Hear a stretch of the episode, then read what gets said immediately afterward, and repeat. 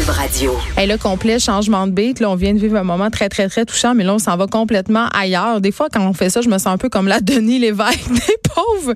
Mais voilà, on parle de plusieurs sujets et c'est comme ça. Et là, on se parle de la SAQ, qui devrait, euh, bon, selon l'association Restaurant Canada, permettre aux restaurateurs de négocier des rabais au volume pour le vin et les spiritueux, euh, comme ils le font avec la bière. J'en parle avec David Lefebvre, qui est vice-président de Restaurant Canada. Bonjour, Monsieur Lefebvre. Bonjour.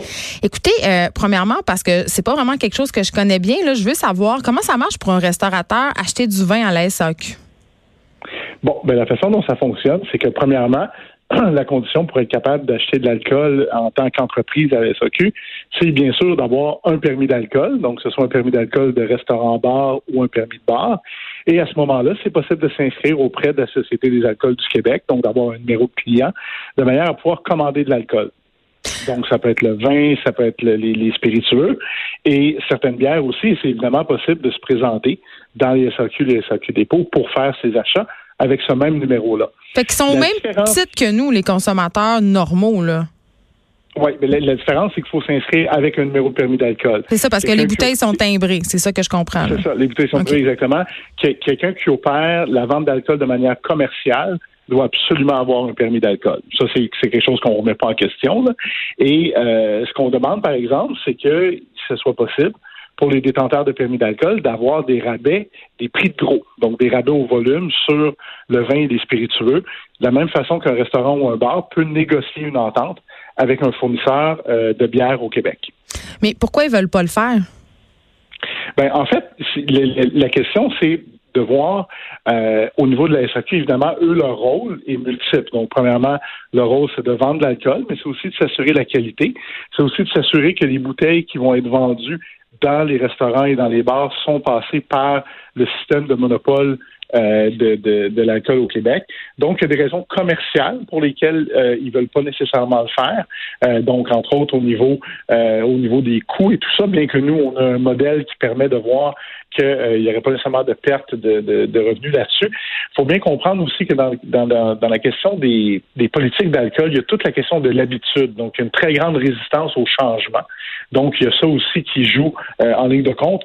On a eu de très bons succès depuis quelques années au Québec au niveau des politiques d'alcool et on pense qu'on est rendu à l'étape où, euh, où justement le Québec devrait permettre aux établissements licenciés d'avoir des rabais au volume. Mais je comprends, mais moi comme consommatrice, mettons qui va au restaurant quand même assez souvent, là, je me dis est-ce que euh, au bout du compte sur ma facture, ça paraîtrait si vous payez votre vin moins cher? Parce que moi une des affaires qui me fait sortir de mes gonds quand je vais au restaurant et j'en parlais en début d'émission, souvent je m'amuse à aller sur l'application de la SAC pour vérifier euh, le prix des mhm. bouteilles de vin euh, qui sont offertes sur la carte des vins de tel ou tel restaurant et je me rends compte que les bouteilles sont vendues deux trois fois plus cher que le prix de la SAC et là je comprends le que la plupart des restaurations font des restaurateurs pardon font leur profit avec l'alcool, mais quand même, c'est la marge de profit, elle est incroyable sur le vin.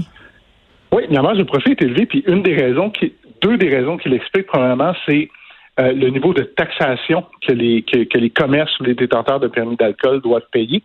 L'autre chose aussi, c'est qu'il faut bien comprendre que vous et moi, si on va à la, donc à la SAQ du coin, s'acheter des bouteilles, bon, ben, on fait notre propre livraison, on fait notre propre système.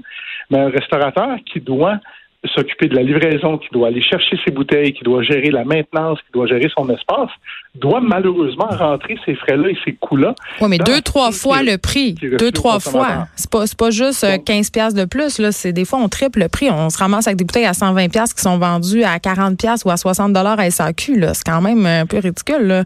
J'aimerais ça les voir, vos chiffres de livraison, puis combien ça vous coûte réellement. Là. Parce que moi, j'ai pas l'impression qu'au bout du compte, même si les bouteilles étaient moins chères, vous feriez moins de profit sur le vin. Là.